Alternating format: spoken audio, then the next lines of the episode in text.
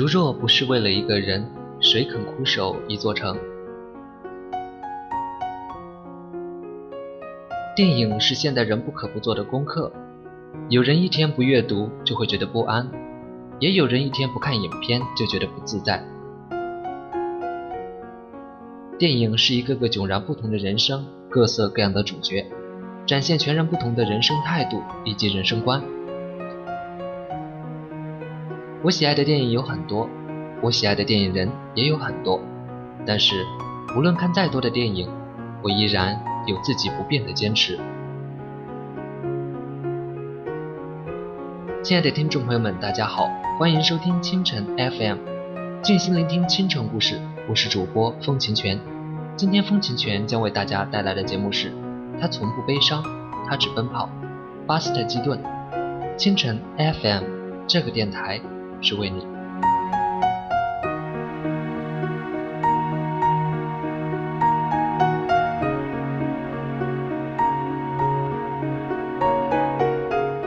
因为历史以及意识形态等原因，卓别林早在二三十年代就已经红遍中国，成为家喻户晓的人物。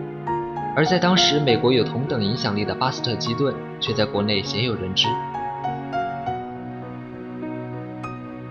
巴斯特基顿是一位真正的电影人，他比卓别林更关注电影本身，他对电影的投入延伸到每一个制作环节，而不仅仅局限于表演。巴斯特基顿算是美国独立电影的开山鼻祖，他成长于美国电影商业化已经成熟的时代，但是一直跟以格里菲斯等为代表的学院派保持距离。他的早期电影通常没有剧本和分镜，全靠想象和即兴。却总是能达到意外的喜剧效果。通常在一部基顿的电影里，他同时担任编剧、导演、演员，甚至剪辑。更加难以置信的是，他为自己电影中的配角做特技替身。说到特技，在基顿所属的时代，无论是从实景拍摄还是后期特效角度来说，都已经做到了令人咂舌的角度。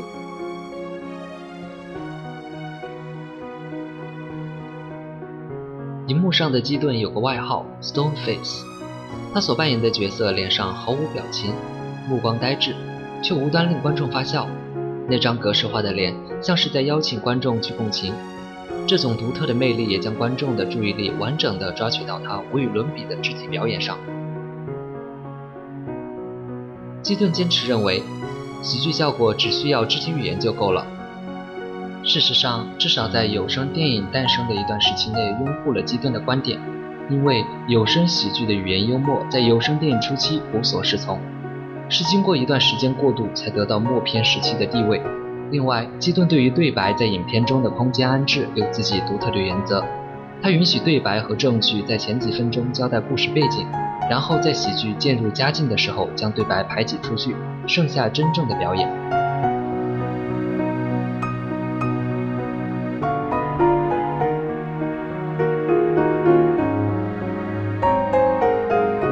上世纪二十年代，美国电影崛起的黄金时期，基顿作为一个独立电影人是幸福的，因为那时的独立电影在市场上是可以和商业电影抗衡的。正是在这个时期，基顿依托于他自己的 Buster Keaton Comedies 班底，拍出了绝大部分经典作品，包括《将军号》和《福尔摩斯二世》，以及更多经典短片。后来。不顾卓别林和洛伊德的警告，基顿加盟米高梅之后，失去了原本独立制影带来的创作自由和他的旧团队。他的表演不再充满灵感和即兴，一切遵从剧本。而与此同时，有声电影加速了电影业的产业化、类型化，制片过程被严格控制。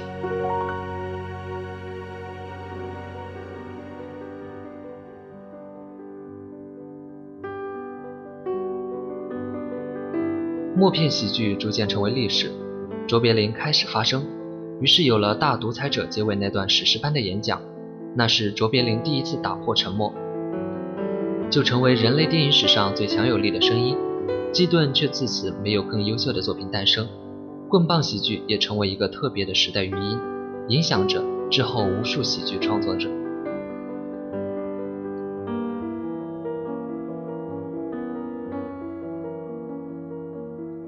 悲伤的基调，喜剧的表达。在巴斯特基顿始终无法实现的梦想里，他从不悲伤，他只奔跑。戏如人生，光影岁月也如人生。每一个凭借艺术来绽放生命的人，必须确保两点：一是创作自由，二是灵魂自由。只有创作自由了，才能保证自我表达、自我发声。只有灵魂自由了，所表达的东西才是有价值的，才是独特的，才是让人铭记的。希望我们也能把自己的人生活成一部电影，你做自己的导演。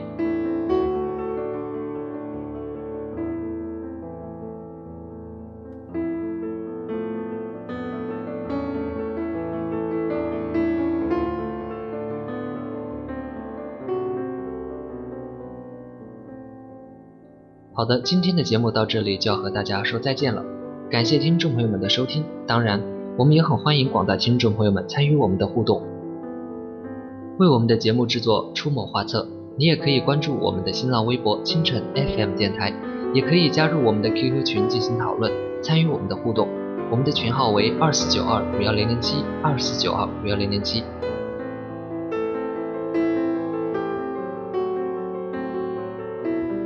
清晨 FM 这个电台只为你，我们下期再会。